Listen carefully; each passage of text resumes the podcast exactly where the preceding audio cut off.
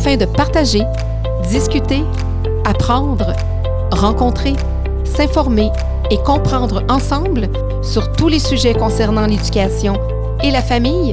Bienvenue ici à votre podcast Éducation Famille. Bonjour et bienvenue à votre podcast Éducation Famille. Aujourd'hui, j'ai l'honneur de recevoir un homme qui a roulé pas mal sa bosse, qui travaille encore, qui est très, très, très actif. Alors, ce monsieur est diplômé de l'Université d'Ottawa en administration des affaires. Il est fondateur du Club d'investisseurs immobiliers du Québec, organisme sans but lucratif qui compte plus de 35 000 euh, membres euh, et même 55 000 amis Facebook au Québec et dont la mission est de partager toutes les informations nécessaires afin de réussir dans l'investissement immobilier. Conférencier, formateur, coach et mentor, il consacre une grande partie de son temps à aider les gens à devenir indépendants financièrement dans notre marché québécois. Il est l'auteur de best-sellers L'indépendance financière grâce à l'immobilier et l'indépendance financière automatique, mais il a écrit encore d'autres livres aussi, plusieurs livres, même en euh, co-auteur. il est l'auteur également du livre Faites de l'argent en immobilier avec l'argent des autres et co-auteur de Focus, couple millionnaire de l'immobilier, 101 trucs en investissement immobilier et courage, vision et passion.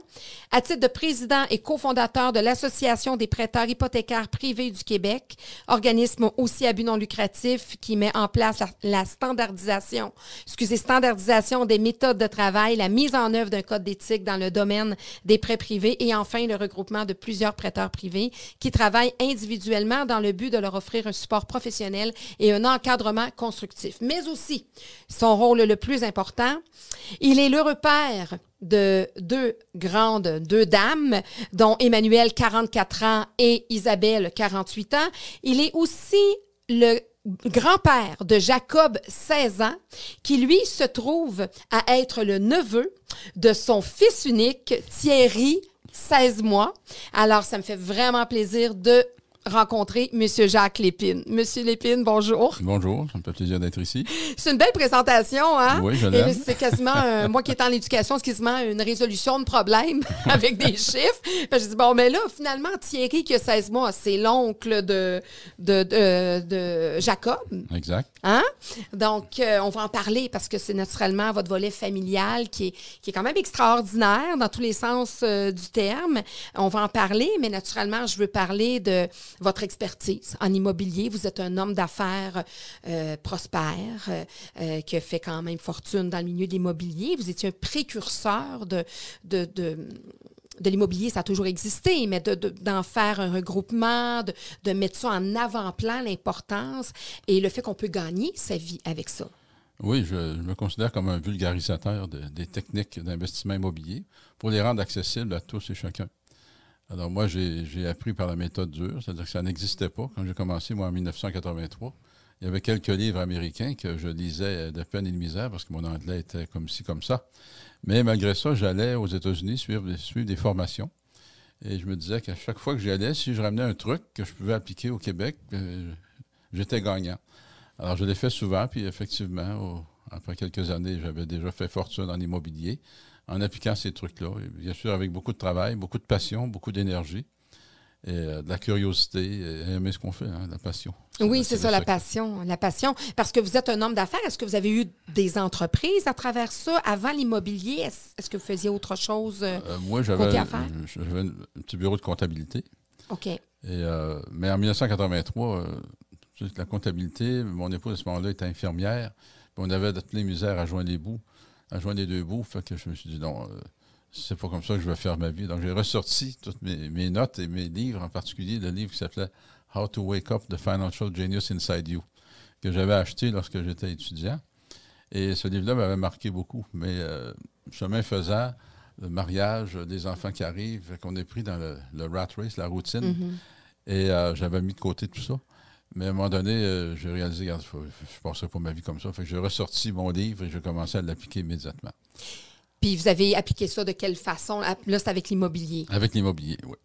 Euh, mon bureau de comptabilité me permettait de gagner ma vie, euh, mais pas comme je le, je le, désirais, pas avec les ambitions que je voulais. Il fallait que je fasse autre chose. Et l'immobilier m'avait toujours attiré. À partir du moment où j'étais arrivé à l'Université d'Ottawa, euh, je suis arrivé avec ma valise, puis je cherchais des logements, puis il n'en existait pas. On n'en trouvait pas, c'était plein partout. là, j'ai pris conscience qu'il y avait quelqu'un qui était propriétaire de ces immeubles-là et qui devait probablement faire fortune, étant donné le taux d'occupation à 100, 100 dans tout. Fait là, ça a euh, suscité mon intérêt et euh, piqué ma curiosité.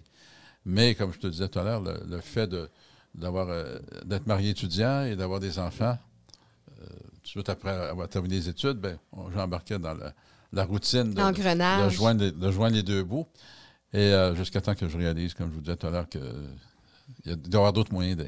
Vous aviez déjà un objectif d'être euh, euh, comment je pourrais dire parce que quand on justement on veut changer puis on dit moi je veux autre chose je veux je veux de l'argent je veux je veux être prospère je veux faire ce que je veux puis souvent les gens associent le fait d'avoir de l'argent à être une mauvaise personne à gagner son argent de façon euh, frauduleuse ou irrespectueuse ou à de, être dépourvu d'humanisme chose que vous n'êtes naturellement pas comme personne non, moi, j'ai fondé le club. Euh, une des raisons, c'était pour rendre, donner un côté humain à l'immobilier, parce que je voyais que la, relation propriétaire-locataire n'a jamais mm. été extraordinaire.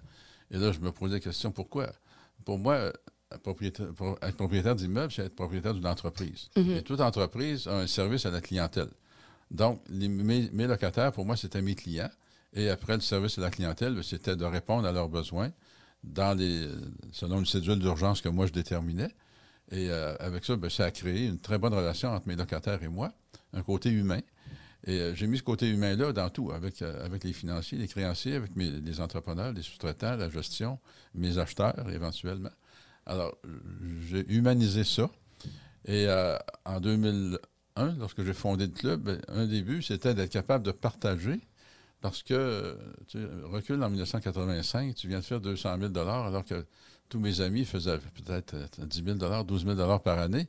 Et toi, tu arrives, non pas pour te vanter, mais tu avais besoin d'extérioriser, de partager, mais non, ça développait une jalousie. Mm-hmm. Fait qu'à un moment donné, je suis venu un peu tanné de ça. Puis je vais fonder un club dans lequel je vais enseigner aux gens, montrer aux gens, et je pourrais partager mes expériences, non pas dans un but de vantardise, mais dans un but d'aider. Voici, moi, je l'ai fait, je suis un ordinaire, je suis d'origine très humble. Si moi, je l'ai fait, c'est possible pour vous aussi de le faire. Et voici comment le faire. Puis c'est tellement intéressant ce que vous dites parce que vous vous êtes créé votre propre communauté. Vous c'est exactement. Donc vous, vous aviez un rêve, vous aviez un objectif, vous l'avez atteint. Vous, l'avez encore plus atteint avec les années. Mais là, vous vous êtes dit, ben là, moi, OK, c'est le fun, j'ai atteint mon objectif. Mais là, les gens que j'aime, mes, mes, mes, mes confrères, les, les, gens avec qui je suis, ben mon entourage font tous peut-être 20 fois moins euh, de moi que moi par année.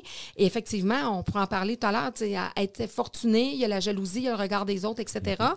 Puis là, on peut faire deux choix. On peut se dire, bon, ben là, je cherche d'autres personnes fortunées qui ne me ressemblent peut-être pas à moi intérieurement, ou je fais bénéficier. Puis ça, vous le savez, c'est rare. Souvent, les gens qui vont faire fortune puis qui ont trouvé la solution, ils la mettent dans un beau petit tiroir à clé, il y a, il y a, il y a, bord à triple tour, puis ils veulent pas partager leurs connaissances.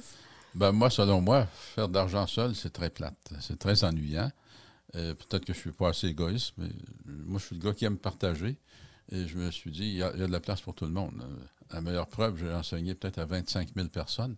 Et sur des 25 000, je suis venu en compétition avec un seul de mes étudiants.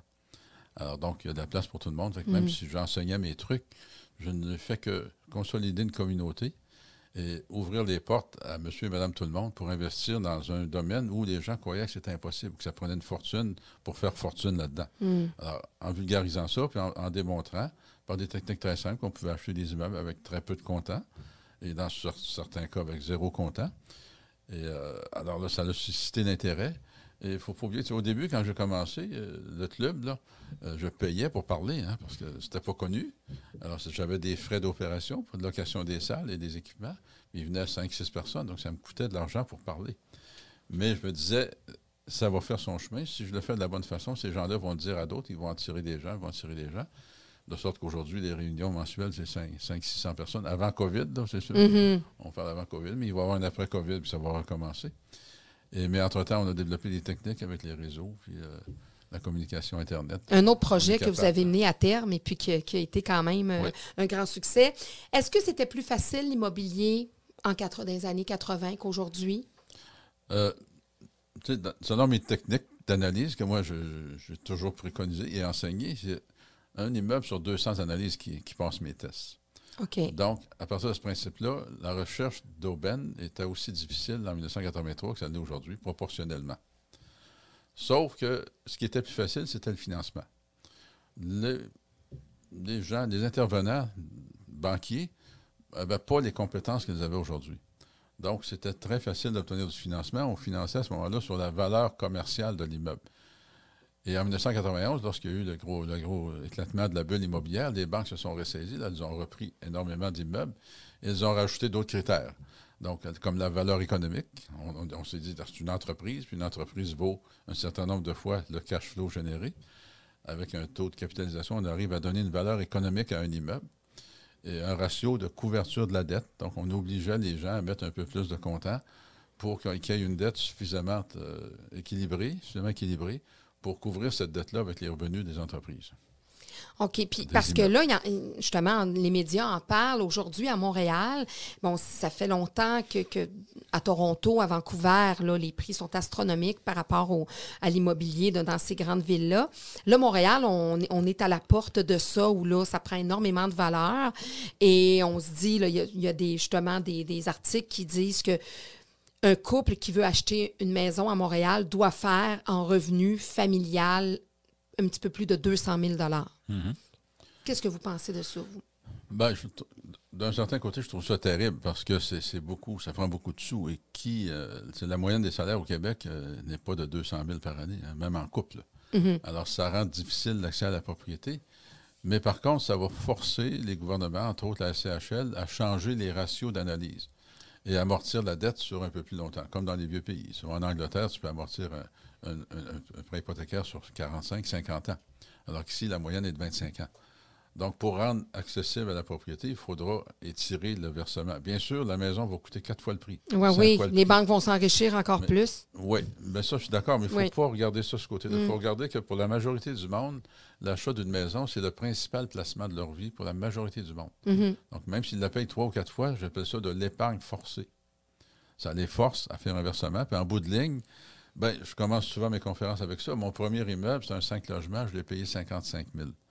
Un 5 logements en 1983. Bon, alors, combien vaut aujourd'hui un 5 logements? Peu importe les cycles économiques qu'on a passés, les hauts et les bas qu'on a vécus, il reste qu'un 5 logements aujourd'hui vaut au moins 500 à 600 000 Alors, je l'ai payé 55 000 qui était très cher à l'époque.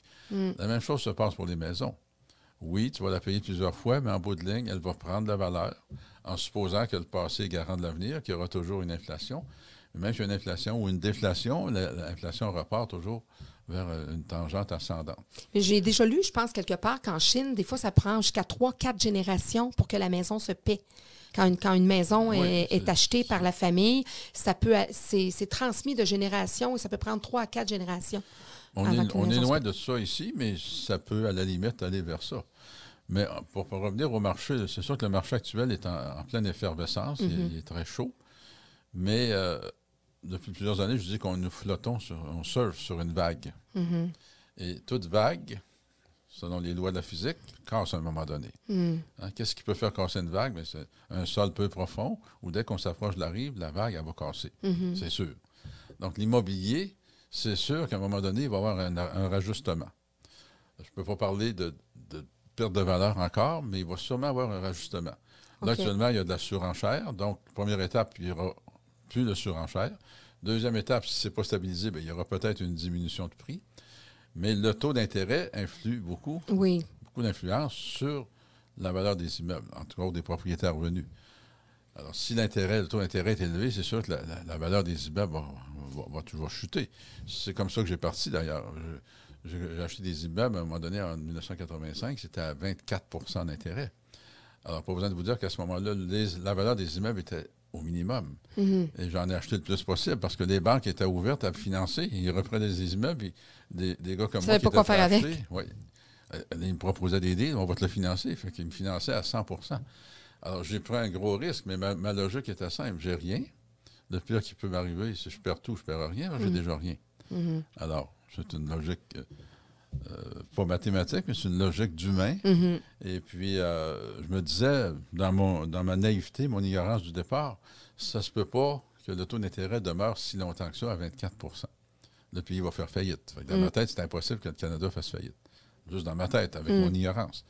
Mais euh, mon frère m'a donné raison parce que un an après, les taux avaient baissé à 8 Donc, imaginez, tous les immeubles que j'avais achetés avaient triplé de valeur. Pas doublé, triplé de valeur. Alors, je me suis ramassé avec une équité extraordinaire. J'ai refinancé ces immeubles-là et ça m'a permis d'acheter une autre quantité considérable d'immeubles. C'est ce qui a fait ma croissance. Donc, ça peut être encore accessible à une famille, bon, peut-être pas à Montréal. Puis je lisais un petit peu là-dessus par rapport justement au, fait qu'à Montréal, ça augmente. Puis il y a des gens justement qui, se sont prononcés là-dessus puis qui disaient c'est normal que le coût de l'immobilier dans les centres-villes où il fait bon vivre soit astronomique. Parce que là, Montréal, avant, n'était pas très euh, glamour, n'était pas très connu comme Vancouver ou Toronto. Donc, c'est pour ça que c'était encore achetable. Mais là, maintenant, on a des universités qui sont reconnues. On a vraiment au niveau de la, technologie, au niveau de la science. Donc, Montréal brille de plus en plus et c'est ce qui fait, par le fait même, que justement, les, bâtisses, l'immobilier euh, dans une grande ville comme Montréal. Donc, à quelque part, c'est un couteau à double tranchant, un peu comme vous disiez. C'est que c'est dommage parce que ça enlève l'accès à, la propriété euh, à une bonne partie des familles, mais de nos côtés, notre ville est beaucoup plus euh, vue mondialement. Maintenant, il y a des gens partout à travers le monde qui veulent venir habiter à Montréal. Et c'est ce qui fait que ça augmente aussi. Ben, on, a trouvé un nouveau terme pour ça, ça s'appelle la gentrification. Mhm. Alors, on amène d'autres catégories de gens un peu plus en moyen pour acheter ces immeubles-là. C'est sûr que ça, ça élimine certaines catégories de mhm. gens, malheureusement, qui devront s'exiler un peu vers les banlieues. Mais avec ce qu'on vient de vivre avec la COVID, je pense que le télétravail s'est implanté. Il va demeurer, euh, peut-être pas aussi intense qu'actuellement, mais il va demeurer beaucoup. Et on se rend compte que la productivité des gens est améliorée dans le télétravail comparativement au bureau. Et ça fait l'affaire des propriétaires de, propriétaires d'entreprise, d'une certaine façon, ils vont peut-être diminuer un peu la valeur, l'espace pour euh, loger les employés. Mais d'un autre côté, euh, avec la COVID, les lois, les lois du travail vont changer. C'est que la distanciation, euh, nous tasser comme des sardines dans, dans, des rangées de bureaux, mais je pense que c'est terminé cette ère-là. On va donner une distanciation entre chaque travailleur. Donc, les espaces à bureau ne diminueront peut-être pas mm-hmm. autant qu'on le pensait pour offrir une qualité de travail, une qualité de vie au travail aux gens. Et euh, à Montréal, on assiste aussi, on dit, oh, le centre-ville va se vider de, ses commerces, mais c'est pas tout à fait exact parce qu'on on regarde ce qui se construit à Montréal actuellement, c'est des tours à condos. Des tours à condos, des tours à condos. Il se construit absolument mm-hmm. rien de bureaux. Donc, le taux de vacances des bureaux ne sera pas si gros que ça. Mm-hmm. Euh, on va réassister. Montréal se modernise et on, parle beaucoup de la, la rénoviction. Hein, la rénoviction, ça semble catastrophique, mais c'est le résultat de l'application de certaines lois pro-locataires beaucoup plus que pro-propriétaires. Donc, le oui, la rénoviction, je sais ce que c'est, mais pour expliquer aux gens qui nous écoutent ou qui nous regardent. La rénoviction, c'est qu'un investisseur achète un immeuble, sachant qu'il n'est pas très rentable dans les conditions actuelles. On négocie avec les locataires pour racheter leur beau, pour qu'ils s'en aillent, demeurer ailleurs. Pendant ce temps-là, le logement est vide. On rénove le, logement au goût du jour. Et on fait ça jusqu'à temps qu'on ait remplacé tous les locataires. Mais la conséquence, c'est qu'on double les loyers. Donc, les gens qui étaient là en place ont le droit de revenir, mais ils ne sont pas capables de payer le nouveau loyer. Puis le nouveau loyer est pleinement justifié par des investissements. Mais c'est le résultat de, nombreuses années de mal entretien du parc immobilier. Mm-hmm. Le parc immobilier à Montréal est vieux, il est désuet, il a été mal entretenu parce que le tribunal euh, administratif du logement, l'ancienne rue du logement, n'autorisait pas des augmentations suffisamment élevées. Alors, on, faisait un investissement de 100 000, mais ça prenait, 40 ans à l'amortir. Fait qu'il n'y a pas un investisseur immobilier. Donc, les propriétaires n'augmentaient pas, mais ils n'entretenaient pas. Mm-hmm. Le résultat, le parc immobilier Montréal est, vieux, il est magané, il est désuet de toutes les façons possibles. Donc, euh, c'est un, un élément naturel, moi, que je trouve. Euh, oui, c'est sûr que socialement parlant, c'est catastrophique. Ça fait mal. Ça fait mal à beaucoup de monde. Mais d'un autre côté, ça fait mal pareil parce que ces immeubles-là sont tellement déçus qu'il y en a qui sont appelés à être démolis. Mhm. Et plus qu'on le pense. Oui, oui. on va juste se promener sur la rue Papineau, là, euh, vers Rachel, etc. S'ils sont démolis, on ne peut plus avancer. On va déloger ces gens-là pour construire du neuf avec des nouveaux. Parce qu'à un moment donné, les murs vont tomber puis ça va être insalubre. Il y en a, il y, a- il y en a déjà. Que dites-vous aux gens? Parce que moi, c'est le réflexe que j'ai eu là, comme justement entrepreneur qui disait Ah, ben là, l'immobilier, ça me tente. Mais je suis allée, il y en a qui me disaient Non, t'es mieux d'investir, c'est du trouble immobilier, t'es mieux de placer ton argent. Puis moi, c'était plus immobilier qui, qui m'interpellait. Là. Puis, euh, mais que dites-vous? Ben, j'imagine que vous investissez de votre côté aussi, mais moi, c'était plus concret, l'immobilier. J'aimais ça voir. J'achète ça, ça prend de la valeur. Euh, je suis moins dans vos trucs, par exemple. j'applique pas tous vos trucs, mais je me dis au moins, j'ai- quelque chose, puis je laisse ça à mes enfants, puis etc. Mais par rapport à ceux qui, hésitent encore entre le placement, entre l'immobilier, euh, c'est quoi votre regard par rapport à ça? Ben, euh, ce que beaucoup de gens, l'immobilier, pour moi, c'est le meilleur placement, ça, j'en conviens.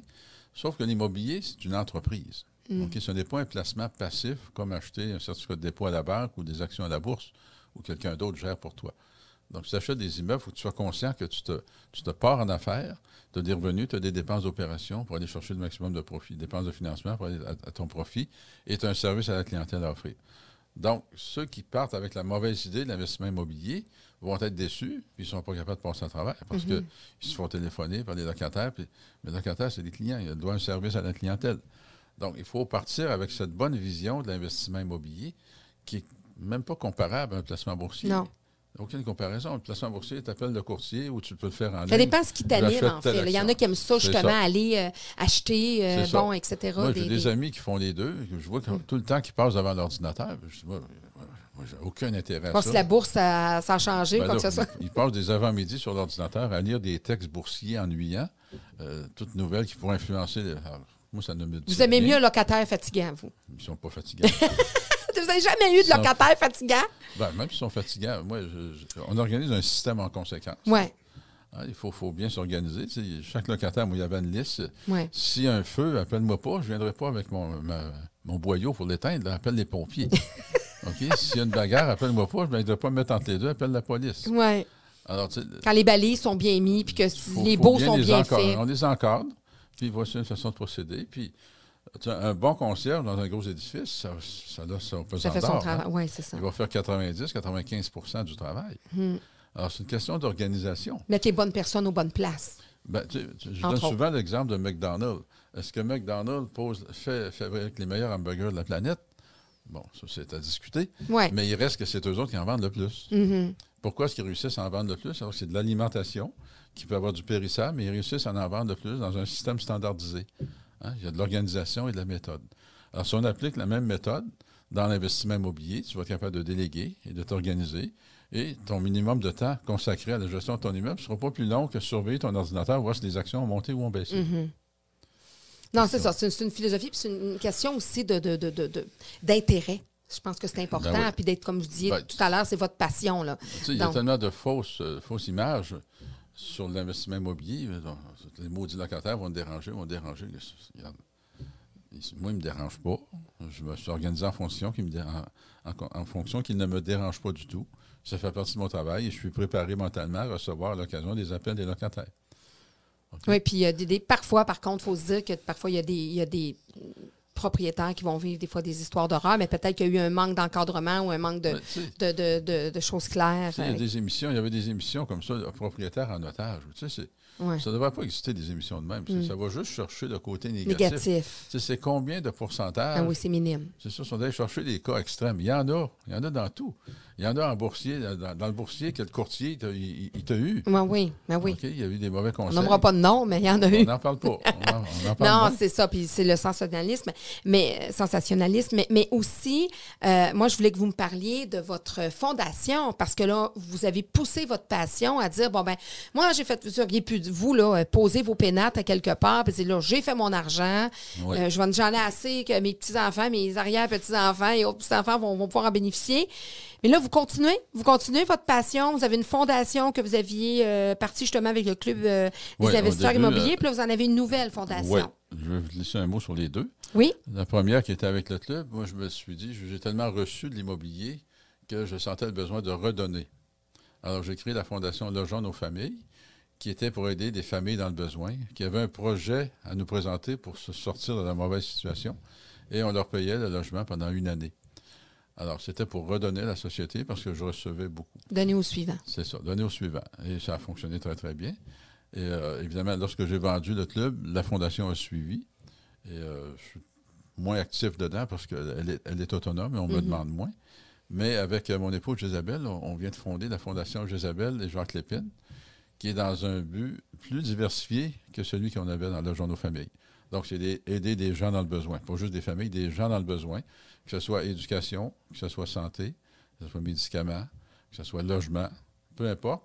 Mais on a élargi le champ d'activité. Au lieu de juste des logements, ça va être plus large que ça. Et même, ça peut aller au soutien des animaux. On, on déjà, on, on donne déjà de l'argent au Costa Rica. Comme la zoothérapie ou des choses comme ça, Ouais. ou pour Ben, euh, a- l'entretien des Il y a un animaux. organisme au Costa Rica qui recueille des animaux, des chiens, des chiens errants, puis ils en prennent soin jusqu'à temps qu'ils puissent les, les donner en adoption. Donc, on donne un peu d'argent sur. Fait que là, la, la fondation, officiellement, va exister d'ici une semaine.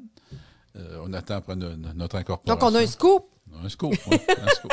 Ah, ben, un scoop. Et euh, ben, l'idée principale vient de mon épouse Isabelle, qui euh, a ce côté humain-là. Vous allez peut-être l'interviewer. Oui, oui, tout à l'heure, je vais lui parler, euh, puis on va en parler ensemble de votre épouse puis de votre famille, parce que là, je l'ai abordé là, juste avant justement d'aborder votre, votre, votre, le volet plus familial.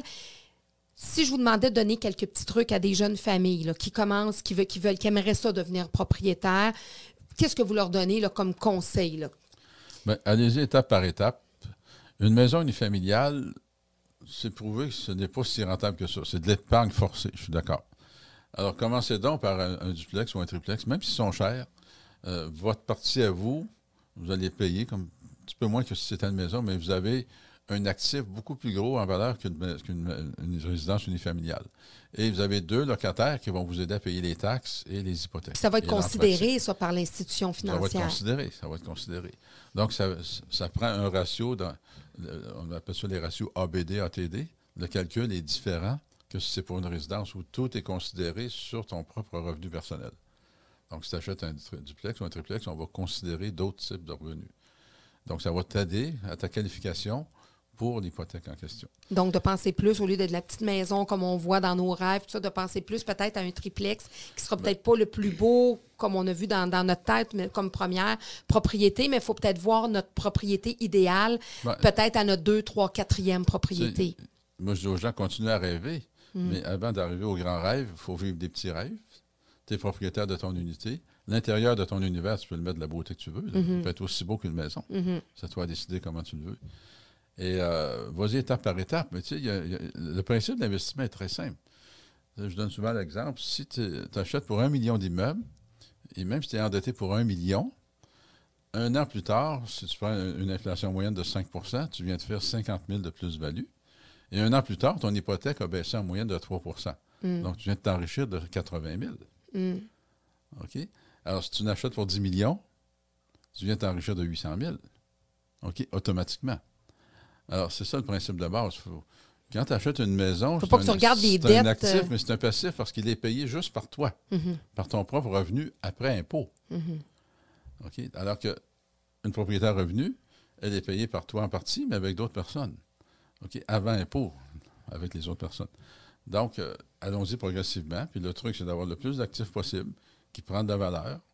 Et cette valeur-là, c'est ce qui te permet de t'enrichir. C'est un bon truc. Au moins, c'est, c'est c'est- ça peut être accessible si on structure bien nos choses. Vous avez parlé de la fondation avec votre épouse, euh, Gisabelle Cortez, euh, justement, que je vais avoir euh, tout à l'heure en entrevue. Et je veux vous parler de votre volet familial, qui est quand même extraordinaire, euh, parce que, bon, il est pavé d'amour, bien sûr, hein? Et euh, puis J'en vous suis êtes très fier. vous, êtes, vous en êtes très puis fier. on le sent, puis on le voit. Puis euh, sûrement contre vents et marées, à certains, à certains moments, peut-être. hein? Ça n'a pas été euh, une si grosse marée. Ça n'a pas été une grosse marée, vous avez été- bien géré. Vous avez bien géré. Ben, c'est ça, vous êtes un bon gestionnaire. En fait, vous êtes, euh, bon, naturellement, vous avez 72 ans, je peux me permettre. Oui, hein, oui, ça? Jeune vous, êtes, 72 tout- vous êtes un jeune, un jeune coq de 72 ans. Et euh, Et bon, vous, vous êtes le père, comme je disais tout à l'heure, d'Emmanuel et de- d'Isabelle, vos deux filles de 48 et 44 ans, qui, bon, qui sont Ouais. maintenant adultes. Et vous êtes le grand-père de, de Jacob, 16 ans. Et avec euh, Jézabel, euh, là, vous êtes mariés, je pense, depuis deux ans? Depuis, depuis 2008. 2008, OK. ça Euh, fait- 18, 2018. 2018, excusez, OK, c'est ça, à peu près 2-3 ans. Ça trois je me disais. C'est ça, donc 2018. Euh, Parlez-moi d'un peu de, de- de cette rencontre, puis de ce qui fait en sorte que là, soudain, ben, pas soudainement, mais la vie fait en sorte que vous devenez à nouveau papa d'un petit bambin de, de 16 mois hein, aujourd'hui, 16-17 mois? Oui, il y a 16 mois. 16 Il va y avoir mois. 17 mois la semaine prochaine. Ben, tout d'abord, moi, j'ai rencontré Isabelle. euh, Avec le club, on organisait la semaine des millionnaires. C'était un voyage dans le Sud. J'ai rencontré Isabelle en 2014, qui était responsable de notre groupe. Mais dès que je l'ai rencontré, c'était un coup de foudre instantané. Alors, le, le cœur me débattait. Je dis, oh là là, qu'est-ce qui se passe en moi? Ah oui! Mais, L'amour euh, n'a pas d'âge. Hein? L'amour n'a pas d'âge. J'étais ouais. en relation qui était boiteuse. Mais euh, on a entretenu une relation amicale à distance. Elle était à Cancun, puis moi à Montréal. Fait qu'on s'écrivait régulièrement. Fait qu'on a développé une amitié. Et on a appris à se connaître aussi. Puis en 2016, euh, ma relation a terminé.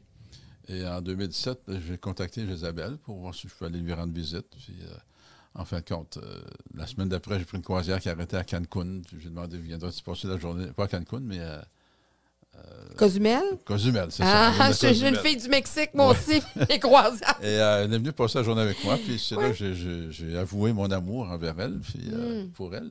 Puis euh, ça a été réciproque parce qu'elle m'a dit oui. En fait, on avait déjà appris à se connaître euh, à distance. Et euh, ça a très bien été. Fait qu'on on a commencé notre relation à distance. Alors j'allais la voir soit à Cancun, elle venait me voir à, à- à mon condo en Floride, ou euh, elle venait me voir ici à Montréal. Après on, se voyait un peu sur- partout sur la planète. Comme un, comme un couple d'amoureux, là, dans les, hein, dans les- fra- la frénésie du, du début, là. Oui, une fois, on se voit à Vegas, l'autre fois, on se voit à New York euh, pour, pour- pour suivre le cours d'Anthony Robbins, euh, Ah oui. And Unreach the Power Within You. Mhm. Et après, on est parti euh, en voyage ensemble, puis euh, en Suède, et une croisière jusqu'à Saint-Pétersbourg en Russie. Puis là, on a appris à se connaître. Et puis, euh, à un moment donné, là, on a dit, regarde, autant Isabelle que moi, l'amour à distance, là, c'est pas, c'est pas mon rêve, numéro un. Puis elle non plus. Alors, euh, je lui ai dit, moi, c'est sûr qu'à mon âge, je suis moins intéressé à m'en aller au Mexique. Si j'étais jeune, on- ce serait une autre histoire, mais toi, est-ce que tu serais intéressé à venir vivre au Québec? Alors, euh, elle connaissait déjà le Québec pour être venue suivre il y a une dizaine d'années précédentes quelques cours de français pendant deux ou trois mois. Alors, puis elle aimait le Québec. Donc, ça a été facile. Elle a, elle a dit oui. Puis, euh, en octobre 2000, euh, 2017, euh, elle a aménagé avec moi dans notre résidence. euh, Puis là, vous, vous êtes dans votre rêve, vous êtes sur vos beaux nuages avec votre douce euh, Jézabel. Mais pendant ce temps-là, là, vous avez vos deux filles qui sont Oui. là. Et là, ben là, vous annoncez euh, à votre entourage que vous êtes amoureux d'une, d'une femme de 30 ans plus jeune. oui. Euh, alors, bon, naturellement, avec tous les jugements qui viennent avec, mais avec aussi les, gens qui sont dans votre entourage, comment ça se passe? Comment ça se vit? Ben, ça a été un petit peu un mini tsunami au départ, parce que dans un, instinct de protection, il avait peur que je me fasse avoir ou quoi que ce soit. Puis là, donné, j'ai mis les cartes sur table. J'ai dit, écoutez, j'ai toute ma tête à moi. Je ne suis pas juste dans l'émotion, je suis dans la raison aussi. Et je connais la personne, je l'ai bien étudiée, j'ai vu sa famille, puis c'est une excellente personne. Puis moi, c'est mon choix de passer ma vie avec elle. Alors, ça, Oui. a, été, euh, ça a été très simple là-dessus. Et euh, en fin de compte, là, ça s'est calmé, puis euh, ils l'ont accepté. Je dis, vous n'avez pas le choix. Moi, l'amour pour vous autres est incondi- inconditionnel, sauf que vous ne viendrez pas gérer ma vie. Vous avez votre place, puis l'amour, ça se multiplie. Hein? Parfois, on, pense que ça peut se diviser. Euh, des fois, ça. même dans les familles reconstituées, on a l'impression qu'on ne veut pas aimer trop les enfants de l'autre, quoi que ce soit, parce que c'est pas les nôtres, mais, mais c'est un, peu la même chose que vous avez vécu, dans le sens Ouais, que c'est vraiment... ça se multiplie, l'amour. Je tiens à, féliciter et remercier Isabelle parce que c'est, c'était pas évident pour elle de, vivre pas, un certain rejet qui ne la, ne la connaissait pas du tout, mais il y avait un certain rejet sans, sans que, c'était prononcé, sans que ce soit prononcé. Il y avait un feeling de rejet. Ben Il y avait des non-dits. C'est ça. Il y avait des non-dits qui, qui voulaient tout dire. Fait elle a été très courageuse, puis euh, elle a fermé les oreilles sur beaucoup de choses, puis elle a laissé couler ça le temps que cette crise-là se passe. Mais aujourd'hui, la relation est très bonne. Elle se parle très, très bien. Puis, Ça, c'est votre entourage plus, euh, plus près? plus près, oui. Le regard des autres. Vous êtes dans un monde d'affaires. Je m'en suis toujours foutu. Moi, j'ai fait ce que j'ai à faire. Ouais. Ma vie m'appartient. J'ai choisi Isabelle, elle m'a choisi. Il y a une différence d'âge. C'est sûr que c'est frappant. C'est frappant. Je les voyais un petit peu au début. Aujourd'hui, c'est Isabelle qui les voit. Moi, je ne les vois plus. Non. Mais c'était drôle. C'était vraiment des, réactions très drôles. La première fois, je suis allé la voir à Cancun. On était allé souper dans un restaurant, puis il y avait un, couple de personnes âgées qui étaient de mon âge, en fait. la madame me regardait avec des yeux. Ça m'a l'air de dire espèce de vicieux, qu'est-ce que tu fais? Oui, c'est ça. Le monsieur, hein. il avait le gros sourire fendu jusqu'aux oreilles. il était jaloux! C'est beau, t'as dit chanceux. il était jaloux! ah oui. Mais c'est tellement vrai ce que vous, que vous présentez comme image. C'est ça, c'est les jugements des personnes parce que, bon, là, on est beaucoup dans, dans l'ère de dire, il ben, ne faut pas juger le sexe, l'homosexualité, euh, le genre, etc. Mais on juge encore énormément la diversité, la, diversité des âges. Puis, naturellement, vous, vous êtes un homme fortuné. On ne va pas avoir peur des mots, là. Euh, disons que euh, vous êtes fortuné, vous avez bien, vous avez bien réussi. Alors, c'est sûr que le premier jugement, c'est bon, il se paye une petite jeune, ah c'est pour son argent. Elle est là juste pour son argent. Ça, sans le dire, c'est marqué là, dans leurs yeux. Ça a passé dans la tête de beaucoup de gens. Hmm. Mais on ne s'est pas arrêté à ça. L'important, c'est que nous autres, on s'aime. Puis on se le démontre à tous les jours, à tous les matins, tous les soirs. On se remercie d'être ensemble. Merci de nous avoir choisis. Puis merci d'être avec moi. Euh, matin et soir, depuis qu'on est ensemble, on le fait, on se, un beau hug, puis on se le dit on, l'entretient. Hein. On l'entretient. L'amour, ça doit s'entretenir, peu importe l'âge. Mm-hmm. De sorte qu'aujourd'hui, Isabelle, elle va pouvoir vous le confirmer tout à l'heure, mais je pense qu'elle ne voit plus mon âge. Non. Euh, elle ne le voit pas du tout, du tout. Non, c'est ça. Euh, tout est dans l'âme, tout est dans le cœur. C'est correct aussi. Regarde, je, suis les 12 ans, je n'ai pas d'énergie de 40 ans, mais le fait d'être avec une femme de 40 ans, ça me donne de l'énergie aussi. Et oui. Et le, fiston de 16 mois, ben, ça me donne de l'énergie aussi, même si ça m'en prend. Ah oui, parce que lui, il voit son papa, là. il voit pas l'âge de son papa, là. Puis papa, t'es là, puis prends-moi, puis prends-moi, puis prends-moi, puis... Euh, cours, là, ça va être bientôt court derrière mon, mon vélo. C'est commencé. C'est commencé. à courir à pied, là, mais... Non, puis, ça, c'est bien le fait que vous choisissez puis que vous dites, ben on s'en fout parce que c'est un beau message de dire, peu importe le jugement des autres, peu importe ce qu'on vit, euh, la base, c'est l'amour, on s'est choisi, c'est deux, deux êtres humains. Puis effectivement, vous êtes un homme d'affaires, vous avez roulé votre boss, vous avez pris des décisions, vous avez parti des, des fondation, des entreprises, vous avez, bon, parti plein de choses. Puis là, à partir du moment où là, vous avez quelque chose, et vous prenez une décision un peu hors norme, si on peut dire, de la oh société, là, on pense que soudainement, vous avez perdu l'esprit et que, tu sais, que vous savez pas, euh, vous êtes un peu aveuglé, mais comme vous disiez, vous êtes... Euh, pensez ce que vous voulez, ça, me, coule entre sur chaque bord des oreilles, ça ne me dérange pas du tout, du tout. Et euh, l'important, c'est, on vit notre moment présent. Alors, je n'ai pas de mots pour décrire, on est heureux ensemble. Puis euh, c'était une des conditions. Isabelle a dit Oui, mais moi, je veux, des enfants. Puis euh, au début, ben, c'était plus ou moins, mais à un moment donné, c'était une condition. Alors, une fois que j'ai accepté le fait, ma décision était prise. OK. On a le bébé, puis. Euh, oui, parce qu'elle. Elle intense avec le bébé. Mais ben oui, c'est ça, parce qu'elle était à un âge, justement, où à un moment donné, l'horloge biologique nous appelle et la maternité nous appelle. Puis là, ben, à un moment donné, on est à minuit moins 5. C'est ça. Donc, c'est ça. Et ce petit bambien-bain-là, là, de 16 mois, justement, Écoute, c'est la meilleure chose qui m'est jamais arrivée de ma vie. OK. Puis vous, pourquoi vous dites ça? Qu'est-ce qui vous fait dire ça? Ben écoute, j'ai une, vision complètement différente d'à 23 ans. Mm 23 ans, tu es poigné dans le feu de l'action, puis tu te cours, euh, ben, l'expression, tu te cours après queue pour euh, réussir à, faire, puis tu as toutes les ambitions de la vie. Alors, tu as moins de temps, euh, étant, tu as moins de temps physiquement, et mentalement, tu es moins là. Alors que là, j'ai du temps physique et mentalement, je suis là à 100% Alors quand je suis avec le bébé, je suis avec le bébé. Puis, vous n'avez pas de soucis, mettons. Aucun souci. Je n'ai pas à me tracasser de l'argent, soit. c'est ça. J'ai à, me tracasser d'aimer mon fils, d'aimer ma femme, d'aimer mon fils, puis qu'on fasse une belle vie ensemble, puis de transmettre le plus de meilleure éducation possible et de lui consacrer le plus de temps possible. Oui, parce que le temps, il est quand même là vous ne le verrez peut-être pas grandir jusqu'à 43, 40. On vous le souhaite, en tout cas. On, vous le souhaite. on, vous le souhaite. Jusqu'à 48 ans. Avec la médecine d'aujourd'hui, avec les moyens que vous avez, euh, je vous le souhaite de, tout mon cœur, mais. Mais vous, vous êtes, vous en êtes pas là. Vous ne pensez pas à ça. Vous êtes dans votre ben, moment présent. Il ne faut pas penser à ça. Mm. C'est sûr que statistiquement parlant, la moyenne d'âge, l'espérance de vie est 83 ans. Donc, il m'en restera 11 à vivre. Je ne pense pas à ça du tout. Mm-hmm. Moi, je pense que je suis éternel. Puis euh, je mourrai quand je mourrai, puis, euh, mais je fais tout pour continuer à vivre. mais le moment présent est tellement important. Parce que le bébé, lui, il nous ramène dans le moment présent. Hein. Lui, il y a juste ça qui compte. Le futur, il ne sait même pas c'est quoi. Il ne sait même pas c'est quoi le passé. Il sait juste le moment présent. Fait que nous, ça nous ramène dans le moment présent.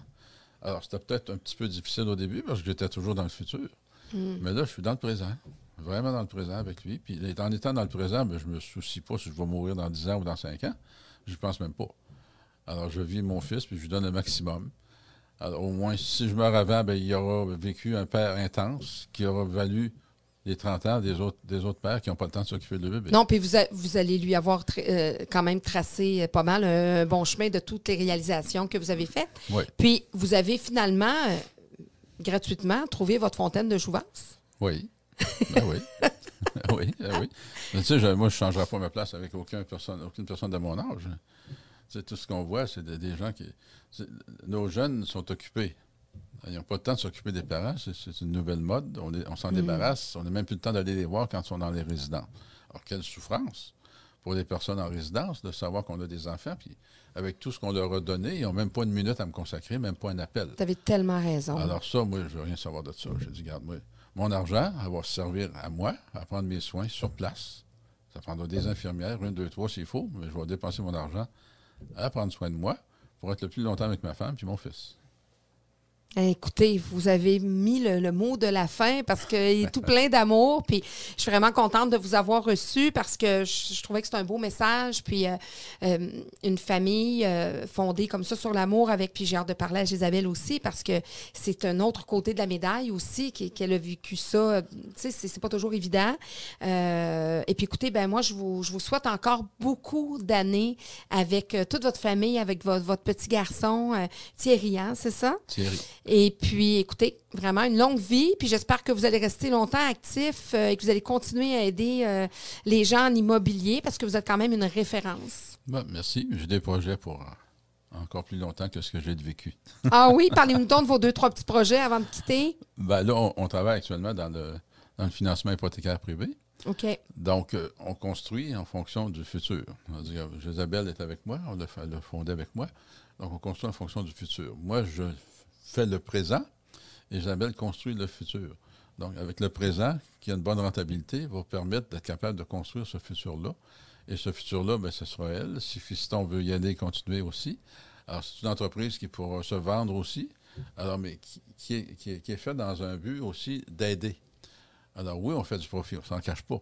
Mais le but numéro un, c'est d'aider les gens à faire des transactions immobilières que sans nous, ils ne sont pas capables de faire. OK.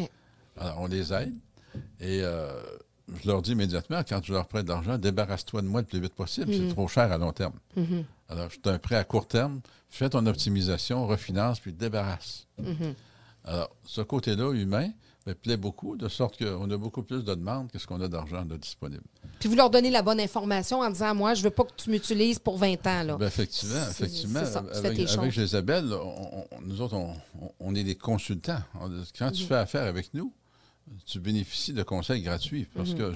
qu'on analyse les immeubles comme si nous étions pour les acheter. Mhm.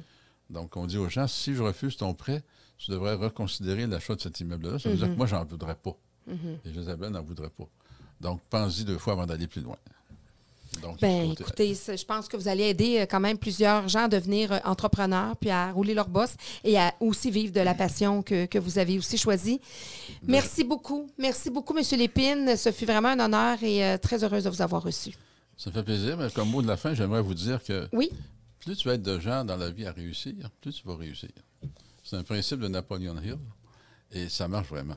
J'ai fondé le club dans le but d'aider des gens. J'ai formé des millionnaires, mais ils m'ont aidé à moi aussi à atteindre encore plus de succès. Plus de prospérité, puis d'être ouverture. Puis justement, moi, je suis en éducation. Donc, qui dit éducation, souvent, euh, réception d'un diplôme, d'un certificat. Et je sais que vous avez eu euh, quand même vos diplômes, mais moi, je remets un diplôme à mes invités, un diplôme personnalisé. Alors, je lis euh, justement ce que je vous ai écrit sur votre, votre diplôme, votre certificat. Alors, pour sa grande implication dans le milieu de l'immobilier depuis plusieurs décennies et pour avoir fondé une communauté de plus de 35 000 membres auxquels il a su transmettre sa passion, pour sa vision entrepreneuriale et ses nombreux objectifs atteints, pour être la preuve vivante qu'une personne fortunée peut aussi être humaine, généreuse, disponible et interpellée par son prochain, pour avoir été un modèle du monde des affaires, mais surtout pour encore aujourd'hui être un modèle pour les hommes de toute génération, pour avoir choisi d'écouter son cœur et ses convictions tout en ne s'imposant pas de limites ni de jugements qui auraient pu venir nuire à ses nouveaux projets personnels, pour avoir tout simplement choisi la vie. Merci beaucoup. Merci, M. Lépine. Merci. Alors, voici, comme je dis toujours, ça vaut ce que ça vaut, mais c'est un diplôme du cœur. C'est bien, excellent ça. Merci beaucoup. Merci à vous. Merci. Au plaisir.